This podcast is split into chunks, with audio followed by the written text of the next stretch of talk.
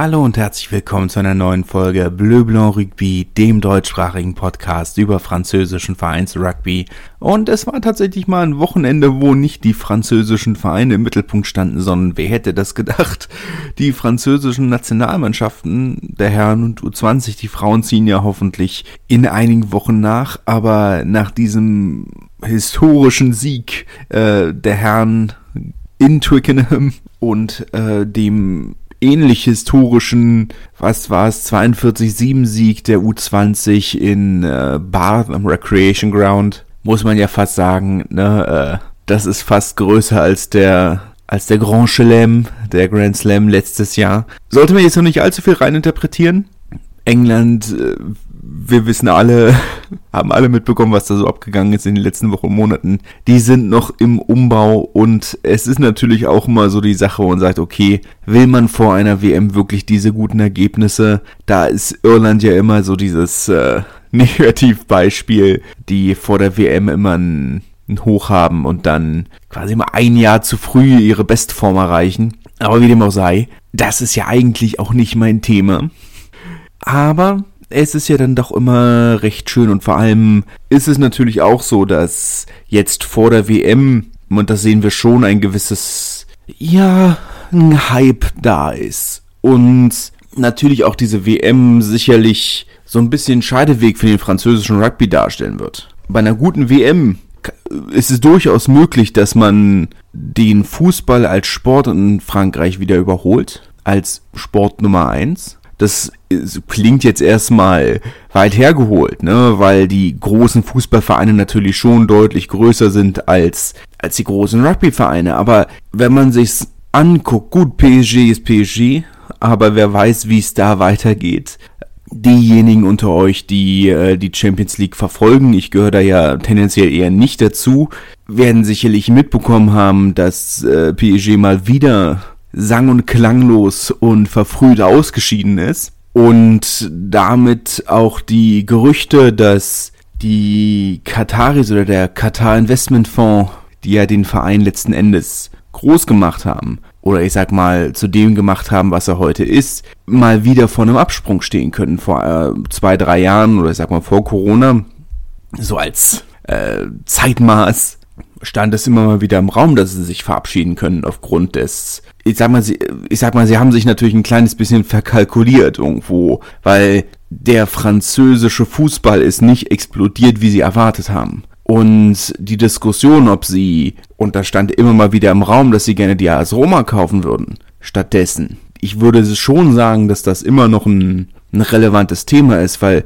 da haben sie schon verkalkuliert irgendwo der der französische Fußball, Sie haben sicherlich erwartet, dass der französische Fußball eben deutlich, ja, sag mal, was, was Qualität der Liga angeht und Preisgelder der Liga angeht, deutlich zunehmen wird. Und das nicht passiert. Und ich möchte den italienischen Rugby nicht kleinreden. Ich meine, gerade mit Treviso, die ähm, jetzt Malakai Fekitoa verpflichtet haben, der sicherlich ähm, nicht mehr der Spieler ist, der vor fünf bis zehn Jahren war.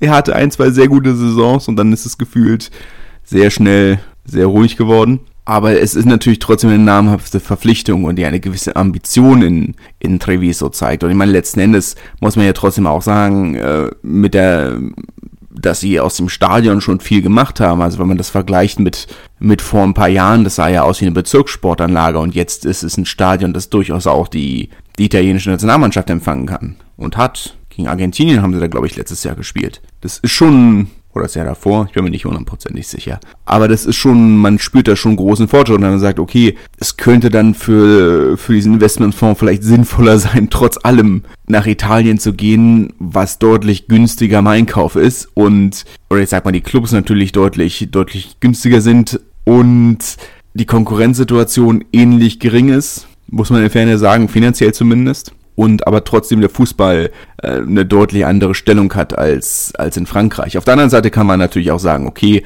wenn, wenn die Kataris wechseln und PSG finanziell nicht mehr ganz so dominierend ist, dass das den, dass das, oder dass der Konkurrenzkampf das Ganze wieder beleben könnte. Es könnte aber auch sein, dass der französische Fußball wieder deutlich in der, oder noch weiter in Qualität abnimmt und sagen wir mal, auch ein bisschen an, an Bedeutung verliert. Wir sehen, oder sagen wir mal, dass einige Fans sich, oder viele Fans sich ab, abwenden können. Wir sehen es bei den großen Vereinen. Jetzt vielleicht nicht bei Racing Strasbourg oder auch in Lille, aber wir sehen schon in, auch in Lyon, in Marseille, wie unzufrieden die Fans sind mit der aktuellen Situation, mit der Kommerzialisierung, mit allem drum und dran. Das Groupama Stadium ist für Ligaspiele oftmals nicht ausverkauft. Auch das Velodrom ist nicht so voll, wie man, wie man manchmal glauben mög, äh, möge. Äh, vor ein paar Jahren können wir uns erinnern zu Europa League Spielen, wo dann irgendwo nur noch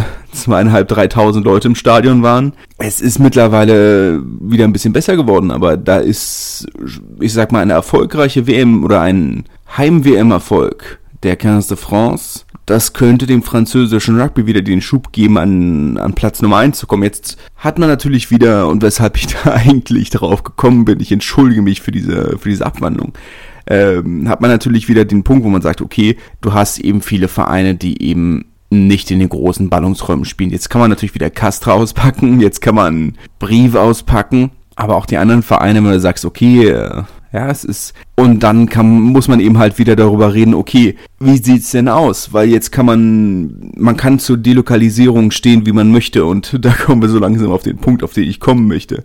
Es ist natürlich immer so eine Sache. Weil natürlich hast du zwei Vorteile. A, ein größeres Stadion, als du normalerweise meistens hast. Und zweitens bist du präsenter in Märkten, in denen du meistens nicht immer präsent bist. Gut, Bayonne im südlichen Teil des Baskenlandes, okay. Perpignan in Südkatalonien, okay. Toulon in Marseille ist auch immer noch, wo man sagt, okay, das, da ist eine enge Beziehung, aber selbst wenn Toulon in Nizza spielt, man sagt, okay, das ist ein neuer Markt. Und Nizza hat eine gewisse, wie man soll man es formulieren, eine gewisse Prominenz im französischen Rugby. Die Nationalteams Männer und Frauen haben regelmäßig Trainingslager in Nizza. Es gab viele große Spiele, auch Halbfinalspiele der Liga, die regelmäßig in Nizza stattfinden. Und Toulon hat auch sehr regelmäßig in Nizza gespielt. Ich verstehe nicht ganz weshalb. Ich verstehe, dass Nizza ein großer Ballungsraum ist für französische Verhältnisse. Aber es hat sich bis jetzt nicht bezahlt gemacht. Nizza ist keine Rugby-Stadt. Und auch das Stade Niçois, die ja ich sag mal, auch zu erfolgreichen Zeiten in der dritten Liga, haben, waren nie ein Zuschauermagnet es ist halt schon so, dass der Verein oder dass das Rugby im Alltag nicht unbedingt die große Rolle spielt. Aber wenn wir ehrlich sind, auch der OGC Nice ist jetzt nicht unbedingt, ich sag mal, ähm, der Zuschauermagnet der, der Stadt. Ne? Ist halt ein bisschen schwierig. Racing auf der anderen Seite, Stade Francais bis zu einem gewissen Grad auch, haben schon immer mal wieder auch in also in wirklich anderen Regionen gespielt. Also ich habe es mir jetzt mal, hab mir mal die Liste aufgemacht, wo sie überall gespielt haben und das war ja wirklich einiges. Also in jetzt mal von den Spielen im Stade de France abgesehen, ne, die, von denen sie ja durchaus einige hatten, in, im Bourgeois von Nantes, das man sonst auch nur von Rugby WM spielen kennt, aber sonst eher in einer Region ist, die zu dem Zeitpunkt noch nichts mit Rugby am Hut hatte. Racing hat schon in, in La Rochelle gespielt, in äh, Le Mans, in Lille, in Le Havre nochmal in Lille. Das Spiel hatte ich sogar vergessen. Ähm, in Wann haben sie gespielt. In Lens mehrere Spiele, wie jetzt zum Beispiel ähm, das letzte Champions Cup Halbfinale und jetzt auch gegen, nee, nicht gegen Leinster. Leinster war in Le Havre. Und jetzt kommen dann eben wieder die zwei Spiele dazu, nämlich das Ligaduell gegen Bordeaux in Bollard de Lillis in Lens und eben das Duell gegen Toulon, das Liga-Duell, wieder in Le Havre. Le Havre natürlich, sagen wir mal, sagt, okay, hat auch eine gewisse historische Relevanz für den französischen Rugby, aber es sind andere Märkte und das hat mal besser, mal schlechter funktioniert. Aber man kann halt zwiegespalten dazu sein und die Liga war, denke ich, ähm, lag nicht so falsch damit, die Delokalisation zu beschränken. Also ich glaube, die Vereine haben ab kommender Saison nur noch ein oder zwei. Und ich denke, das ist vollkommen richtig, weil ich denke schon, oder ich bin, ich habe es in meiner Jubiläumsfolge ja auch angesprochen, dass ich durchaus ein Freund davon bin, zu sagen, okay, wir haben wir, wir machen ein, zwei Prestigespiele, internationale Prestigespiele, die wir so verteilen als, als Marketing-Tool. Bin ich ja durchaus nicht, nicht dagegen und Frankreich hat ja damit auch, oder innerhalb Frankreichs gab es ja damit auch ein großes Maß an Erfolg. Also zum Beispiel die U20 WM 2012, 2013, eins von beidem, die ja unter anderem in Wann stattgefunden hat, ist definitiv einer der Gründe, weshalb äh, Rugby populär ist in, der, in dem Ort. Wir erinnern uns damals die U20 WM von, von Cheslin Colby, unter anderem. Also es hat durchaus auch innerhalb Frankreichs einen gewissen, gewissen Erfolg gegeben. Jetzt äh, muss man bei Racing natürlich immer mal wieder ähm, bisschen einschränkend sagen, dass sie natürlich auch innerhalb der eigenen Region durchaus Nachholbedarf haben und dem vielleicht auch nicht äh, so stark nachhelfen, indem sie sagen, okay, wir spielen unsere Spiele nicht im eigenen Stadion, sondern vermieten es stattdessen an Bruce Springsteen was für den Verein finanziell ja sinnvoll ist. Ne? Also deswegen haben sie das Ding ja gebaut. Das muss man ja, muss man ja auch sagen. Aber naja, ist ein schwieriges Thema. Und ich würde gerne durchaus mehr Delokalisation sehen. Was heißt mehr? Halt einfach andere. Ne? Also ich würde gerne wirklich das Ganze ein bisschen organisierter und strukturierter sehen. Versteht mich nicht falsch. Ich denke, Bayern, Vereine wie Bayern, wie wie, äh, wie Perpignan sollten die nun mal eine ganz andere kulturelle Identität haben. Wann hatten das ja letzten Endes für den Anfang der Saison auch angedacht, auch wenn sie es nicht gemacht haben. Aber diese Vereine, die, jetzt muss man politisch ganz vorsichtig sein, aber ganze Nationen vertreten irgendwo. Ne? Politisch schwierig, ich weiß, wobei ich glaube, ich war jetzt nicht unbedingt, habe jetzt nicht unbedingt äh, hinterm Berg damit gehalten, dass ich durchaus ein Unterstützer der katalanischen und baskischen Unabhängigkeitsbewegung bin. Was heißt Unterstützer letzten Endes? Äh, gut, es ist kein Politik-Podcast. Ähm, es sind UN-Menschenrechte. Aber gut, es ist kein Politik-Podcast. Gott, es wird mir alles wieder auf die Füße fallen. Ich, ich sehe es jetzt schon. Ähm, wie dem auch sei, ne? Also ich sehe da schon irgendwo den Wert darin, dass diese Vereine diese Chance bekommen und Toulon mit dem regelmäßigen, mit dem regelmäßigen Spielen Marseille, das ergibt absolut Sinn und ich sage auch innerhalb der eigenen Stadt, wenn Toulouse jetzt im, im Stadium spielt, das ergibt alles für mich Sinn. Aber ich sag mal, diese, wenn Racine jetzt auf eigene Faust, weil sie ihr eigenes, weil sie ihr Stadion für ein Konzert vermietet haben, dann auf, auf an, auf was auch immer gerade Freies ausweicht, und da wahrscheinlich auch ganz andere Stadien noch im Raum, ne, sehe ich keinen Mehrwert wirklich. Für den Verein ja, aber ich denke, wenn die Liga damit involviert wäre und das Ganze ein bisschen koordiniert, strukturiert, sehe ich da wirklich einen, einen großen Mehrwert und man kann jetzt natürlich darüber reden, es die Top 14 ist nicht die NFL, die Top 14 ist nicht die NBA oder MLB, was auch immer. Du kannst halt nicht irgendwo sagen, okay, es ist nun mal kein Franchise-System und alle Clubs sind für sich selbst verantwortlich. Aber auf der anderen Seite hast du natürlich trotzdem ein Salary Cap. So dieses Mittelmaß kann und muss ja gefunden werden. Und ich denke, da gibt's schon, schon Möglichkeiten. Wie gesagt, innerhalb Frankreichs ist eine Sache und ich denke, das hat auch seine, hat auch seine Vorteile. Ich kann mir aber auch trotzdem noch wirklich vorstellen, auch Spiele irgendwo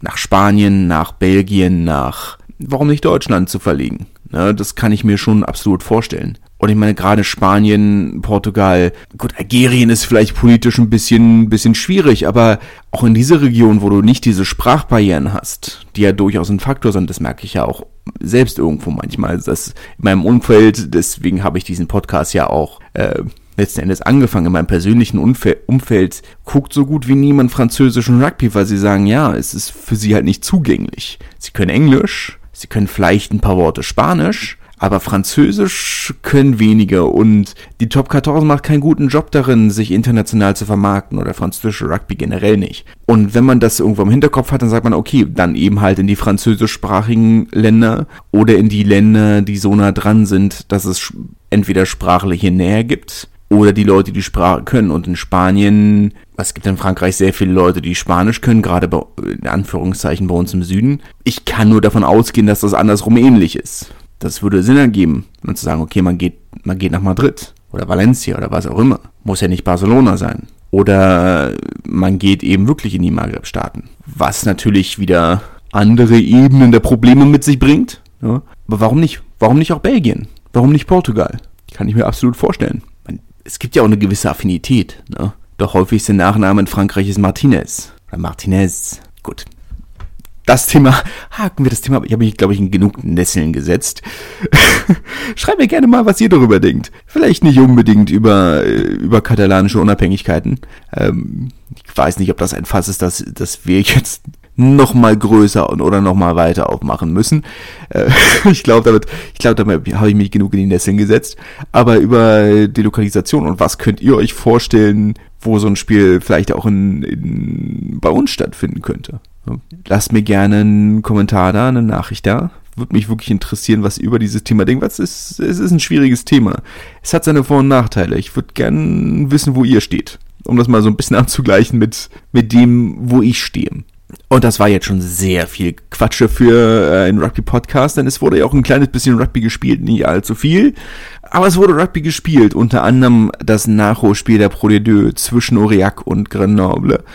Ein 16 zu 20 für die Gäste der FCG, der jetzt mittlerweile eine sechs, sieben Spiele in Folge gewonnen hat. Das ist schon eine spektakuläre Leistung, die, oder eine spektakuläre Serie der FCG dahin legt. Damit jetzt auf dem zweiten Tabellenplatz nach dem Rückholspiel. Uriak, gerade was die Wetterbedingungen angeht, überraschend kraftlos in der Verteidigung, muss man sagen. Normalerweise sind das so diese Spiele, die ihnen wirklich liegen. Sagst ja, zu Hause winterliche Bedingungen, nasser, tiefer, schwerer Rasen. Das ist normalerweise eine Sache, die ihnen wirklich liegt, aber da haben sie diese Saison schon ein, zweimal durchaus federn gelassen, was überraschend genug ist, ne? Und ich glaube, da kommen wir jetzt bei Aurillac wirklich so langsam an den Punkt, wo man sagt, okay, es fehlt halt einfach an, an Motivation, weil es, die Playoffs sind unglaublich unwahrscheinlich, theoretisch möglich, aber unwahrscheinlich. Abstieg ist auch nicht mehr wirklich ein Thema. Und wenn man bedenkt, wie unerfahren und neu dieser Kader letzten Endes ist aufgrund der massiven Sparmaßnahmen, dann geht ihnen vielleicht auch jetzt einfach wirklich mittlerweile die Kraft aus. Und das kann ich absolut, das könnte ich nachvollziehen. Jetzt haben sie immer noch den einen oder anderen Spieler drin, wo ich sage, okay, die haben mittlerweile die Erfahrung oder sollten die Erfahrung haben, aber ist halt manchmal ein bisschen schwierig. Ne? Aber trotzdem 16-20, später Sieg letzten Endes für Grenoble. Auch der die zwei Versuche von äh, Edward Driri, Erwin Driri, Dridi, Entschuldigung, ähm, in der 77. Minute dann auch mit der Erhöhung dann zum Sieg, man, sind da ein bisschen cooler geblieben. Kommen wir jetzt äh, noch zur National, zur dritten Liga, die auch gespielt hat, genauso wie die vierte, aber ich weiß nicht, ob wir da wirklich, wir können ja mal einen kleinen Blick noch drauf werfen, wenn wir die Zeit haben. Aber in jedem Fall dritte Liga mit ähm, fast einem vollen Kontingent deutscher Nationalspieler. Muss man gleich nachgucken, aber ich glaube, es könnten alle gespielt haben dabei hat. Am Freitagabend schon. Maxim Moldmann zwei Penalty und die weiten Penalty Kicks wieder gekickt. Und zwar in Bourgois. Das Spiel allerdings trotz, ging allerdings trotzdem mit 24-15 verloren. Letzten Endes keine Überraschung, wenn ich ehrlich bin. Bourgoin schätze ich oder habe ich über den Verlauf der Saison insgesamt deutlich stärker eingeschätzt, auch wenn sie eine kleine Schwächephase hatten, aber gerade zu Anfang ähm, war das schon, sah das schon sehr zweitklassig aus. Ne? Also vor diesen 7.500 Leuten, die da teilweise im Stadion waren, 8.000 Leute, die teilweise im Stadion waren, das war schon zweitligareif. Auch weil sie auf den, auf, aufs Feld gebracht haben. Damals, als noch äh, Valence äh, Tabellenführer war mit Abstand, war das der erste Punktverlust, äh, war das die erste Niederlage, die sie hinnehmen mussten. Äh, war es ein Punktverlust? Vielleicht haben sie auch unentschieden gespielt, ich weiß. Ist jetzt schon ein bisschen eher, ne? Aber insgesamt Bourgoin schon, sagen wir mal, einen Ticken weiter als Tarbe, die für meine Begriffe eine Saison deutlich überhalb der eigentlich der eigenen und eigentlichen Möglichkeiten spielen. Tabellen siebter jetzt nach dieser Niederlage vom Playoff-Platz runtergerutscht ich denke schon, dass sie sehr glücklich sein konnten, überhaupt da zu sein. Es bleibt abzuwarten, wie es in Tarbe weitergeht. War jetzt schon letzten Sommer eine große finanzielle Anstrengung, die Akademie weiter zu finanzieren. Es hätte sie auch fast die Lizenz gekostet. Jetzt gab es diese Saison schon zwei, drei, ich glaube drei mittlerweile Notfallsitzungen. Präsidentenwechsel könnte schwierig sein. Ach so, apropos Präsidentenwechsel, der Präsident von Carcassonne hat auch bekannt gegeben, seine, seine Tätigkeit niederzulegen. Hat mittlerweile ein Alter erreicht, wo er das nicht mehr äh, stemmen kann, sei ihm vergönnt. 20 Jahre war er im Amt, hat den Verein aus der Versenkung mehr oder weniger ähm, letzte Saison in die Playoffs geführt, geführt. Also muss man ihm schon, muss man schon anerkennend ähm, bemerken. Und äh, die Tätigkeit hat er sich jetzt schon, oder die Präsidententätigkeit hat er sich jetzt schon ein, zwei Jahre geteilt, äh, Monsieur Calamel. Ähm, Daher war es sowieso eine Frage der Zeit, bis das passiert. Jetzt soweit gekommen. Aber gut. Hätte vielleicht Platz in einem Newsblog gehabt, in einem Newsbeitrag, äh, den ich hier nun mal nicht habe. Aber gut. DAX äh, setzt seine, ich sag mal, schlechte Serie, die zweite Niederlage in Folge. Sie haben ihre, haben in den letzten beiden Spielen ihr Niederlagenkonto verdoppelt. Bei vier sind sie jetzt. ja, man merkt, dass die Nationalspieler fehlen. 6-11 letzten Endes im Topspiel gegen IB, die äh, weiter Tabellentritter sind. Keine große Überraschung, wenn wir ehrlich sind. Auch da muss man sagen, DAX spielt natürlich deutlich über den eigenen Möglichkeiten und nach allem, was zu erwarten war. Und wenn dann eben die zwei, drei äh, Standouts, die sie haben, dann eben bei der Nationalmannschaft sind, in dem Fall in Portugal, also bei Portugal, ob sie schon in Spanien sind, weiß ich nicht, wie dem auch sei das ist dann natürlich kein, da fehlt dann halt was. DAX ist, ist da in der Breite halt nicht besonders gut aufgestellt. In der Spitze in der Theorie auch nicht, aber es scheint ja zu funktionieren. Also, gut. Nizza hat etwas überraschend äh, gegen Bourg-en-Bresse gewonnen. Kurt Haupt äh, ist kurzfristig auf die Bank gerutscht. In der 56. Minute eingewechselt, sollte eigentlich oder war in der ursprünglichen Aufstellung nicht äh, vermerkt ein wichtiger Sieg für Nizza, wenn auch ein leicht überraschender. Jetzt muss man natürlich sagen, dass, dass Bourg-en-Bresse generell die Saison enttäuscht. Für Nizza aber schon sehr wichtig, weil sie sich damit zumindest die theoretischen Chancen auf, äh, auf dem Playoff-Platz am Leben halten. Ich glaube nicht dran. Es wäre schon verdammt überraschend und spektakulär, wenn sie aus diesem tiefen Abstiegskampf, in dem sie am Anfang der Saison lange drin gesteckt haben, äh, sich noch für einen Playoff-Platz qualifizieren würden. Aber ja, auch da muss man sagen, so wichtig wie dieser Sieg war, vermutlich zu wenig zu spät. Narbonne, ja, ähnliche Situation, 17 zu 24 zu Hause gegen Chambéry verloren. Damit hat man offiziell, ist zwar noch alles drin, ja, aber nominell hat man äh, sich damit aus dem Aufstiegsrennen verabschiedet. Neun Punkte Rückstand auf Bourgoin ist zwar in der Theorie alles möglich, aber man sagt damit offiziell, oder man auf der Pressekonferenz wurde nach dem Spiel davon geredet, dass man damit äh, offiziell raus ist.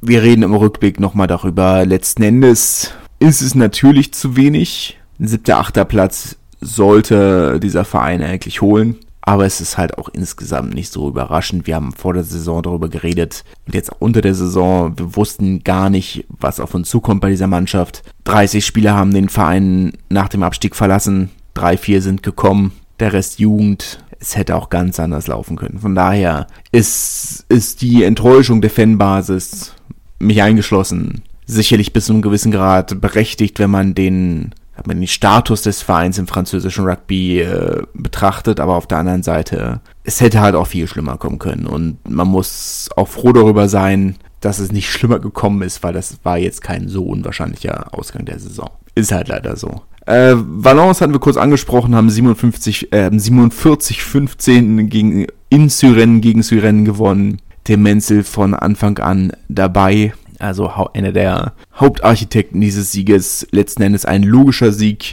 Syren haben eine halbe Saison mithalten können und äh, sind dann komplett eingebrochen. Müssen sich keine Sorgen um den Klassenerhalt machen. Aber das ist natürlich äh, für die Anspruch äh, für die Ansprüche, die sie haben, Entschuldigung, äh, ist das jetzt natürlich ähm, ein sehr bitterer Ausgang und vielleicht auch nicht unbedingt zielführend, was, sagen wir, die Zuschauergewinnung für die kommenden Jahre angeht, weil davon haben sie halt leider immer noch viel zu wenig. Rennen hat äh, 10 zu 19 gegen Blagnac verloren. Ich sag mal, wenn man sich die Saisonverläufe anguckt, kein überraschendes Ergebnis, auch wenn ich es vor der Saison nicht so äh, hervorgesagt hätte. Aber gut. Und äh, Carquerenier hat den Abstieg von Cognac damit offiziell gemacht. Mika Tumenev ist von Anfang an dabei gewesen, hat ähm, rund 50 Minuten gespielt. Der Abstieg von Cognac ist damit auch tatsächlich offiziell. Sieben Spiele sind's noch. Quatsch, sieben, fünf Spiele sind's noch. Mit potenziell 25 Punkten, die man holen kann, wenn man alle Offensivboni holt. 28 Punkte ist der Rückstand auf Carqueren damit auch diese rechnerische Chance nicht mehr gegeben. Kann man nur hoffen, dass sie vielleicht in einem der kommenden Spiele doch vielleicht noch ein, einen Sieg zumindest holen. Alles andere wäre schon bitter. Eine, bei einer 21 Niederlagen aus 21 Spielen, das ist, das wünsche ich halt auch keinem. Ja. Aber gut, schwierig. Muss man vielleicht auch mal gucken, weil letzten Endes, es gibt halt auch nicht viel zu analysieren. Es ist ein kleiner Verein, der die finanziellen, der sich finanziell ein bisschen überschätzt hat und dann in der Folge nicht mehr die Möglichkeiten hatte, einen konkurrenzfähigen Kader aufzustellen und ich, ich, ich glaube nicht, dass es da viel zu analysieren gibt. Letzten Endes so bitter wie es ist, jetzt kann man natürlich nochmal ins Detail gehen und fragen, okay, warum haben sie nicht zumindest ein, zwei, drei, vier Siege geholt? Aber das hätte an der Situation, in der sie sind, natürlich wenig geändert. Ich weiß nicht, ob es da wirklich viel zu analysieren gibt. Ähm, wir werden das aber trotzdem sicherlich im Saisonrückblick probieren. aber ja, schauen wir mal. Schauen wir mal. Vielleicht ein kleiner, kleiner kurzer Blick ähm, auf die National 2, wo mittlerweile zumindest ein Absteiger feststeht in Bohn, die ja ohnehin erst spät äh, nachgerückt sind und ähm, also sich sportlich nicht qualifiziert hatten und dann, weil drei andere Vereine nicht wollten, sind sie dann halt angetreten, haben sich nicht so schlecht geschlagen im Vergleich, aber dieser Abstieg ist halt doch nicht überraschend. Dijon, Absteiger aus der National, hängen ein bisschen hinterher. Sechs Punkte Rückstand, haben aber auch noch ein Spiel weniger als Grolet. Da ist also noch einiges drin. Die Gruppe 1, A, wie auch immer, äh, generell sehr offen noch. Lassagne aktuell Tabellenführer, Kooperationspartner von Toulon. Kooperationspartner von Toulon Nummer 2 Nîmes ähm, mit einem Spiel weniger und einem Punkt weniger auf Platz 2 und generell auch nur zwei Punkte weniger wie der Ried Chateauneuf und Vienne und das Stade Metropolitain aus Lyon dann eben auch relativ punktnah und äh, Stade Metropolitain auch noch mit einem Spiel weniger. Da ist also noch sehr, sehr viel offen. Obenas haben sich auf Platz 6 vorgekämpft, allerdings jetzt mittlerweile mit 5 Punkten Rückstand und einem Spiel weniger auf das, äh, als das Stade Metropolitain. Entsprechend der sechste Platz auch noch umkämpft. Aber weiter nach oben wird es wohl nicht gehen. Drei Spiele wären es regulär noch. Der hinter Macron und äh, Marcon Barreuil, die auch mit größeren Ambitionen in die Saison gegangen sind und ich finde einen der besten Prop-Namen der Liga in ihrem Kader haben. Danny Drinkbier, äh, ein fantastischer Name für einen Prop. Aber gut, hilft dem Sport ja halt nicht weiter. Es wurde halt im Vornherein der Saison, darüber können wir später auch nochmal reden, haben wir glaube ich auch schon mal drüber geredet, dass Marc natürlich irgendwo anders mit einem anderen Maßstab bemessen werden als andere Vereine, weil sie eben mit sehr viel mehr Geld oder sehr viel mehr Geld ausgegeben haben als andere Vereine. Aber es ist natürlich auch so, dass Marc für die die mit französischer Geografie nicht so bemessen sind.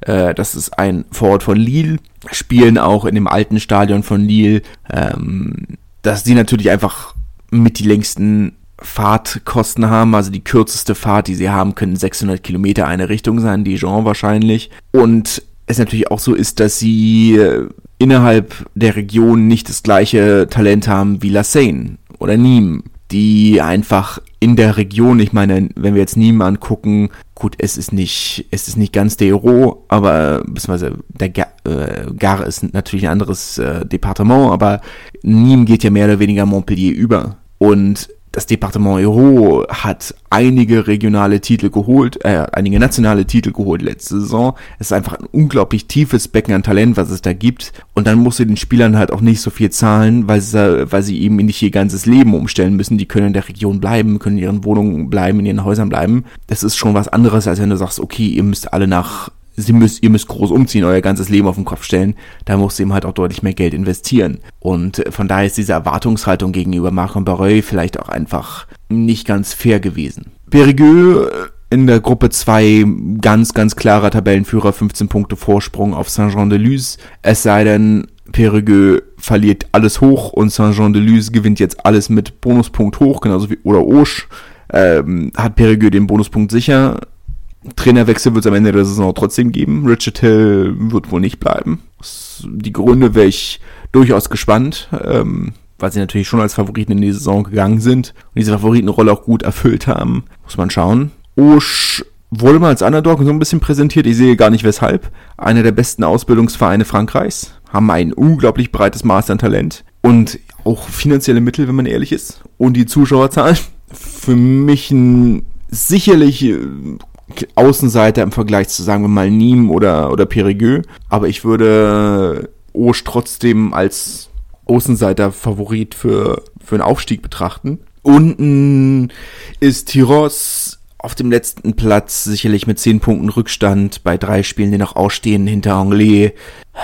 Ja, äh, sicherlich in keiner guten Position. Ne? Aber entschieden ist es ähm, noch nicht hundertprozentig. Formulieren wir es mal so rum.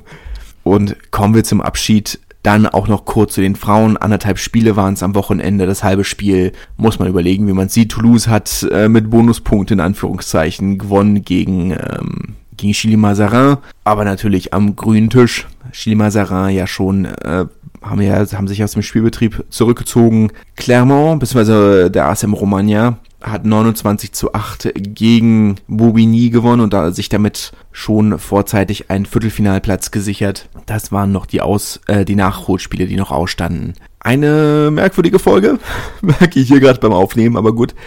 Es war halt, äh, war, war, ist halt manchmal so. Ne? Ähm, war ja auch ein merkwürdiges Wochenende. Nächste Woche schauen wir mal, wie es weitergeht.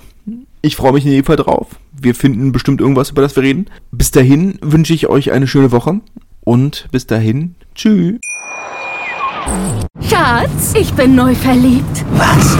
Da drüben. Das ist er. Aber das ist ein Auto. Ja, eben. Mit ihm habe ich alles richtig gemacht. Wunschauto einfach kaufen, verkaufen oder leasen. Bei Autoscout24. Alles richtig gemacht. Schatz, ich bin neu verliebt. Was? Da drüben. Das ist er. Aber das ist ein Auto. Ja, eben. Mit ihm habe ich alles richtig gemacht. Wunschauto einfach kaufen, verkaufen oder leasen. Bei Autoscout24. Alles richtig gemacht.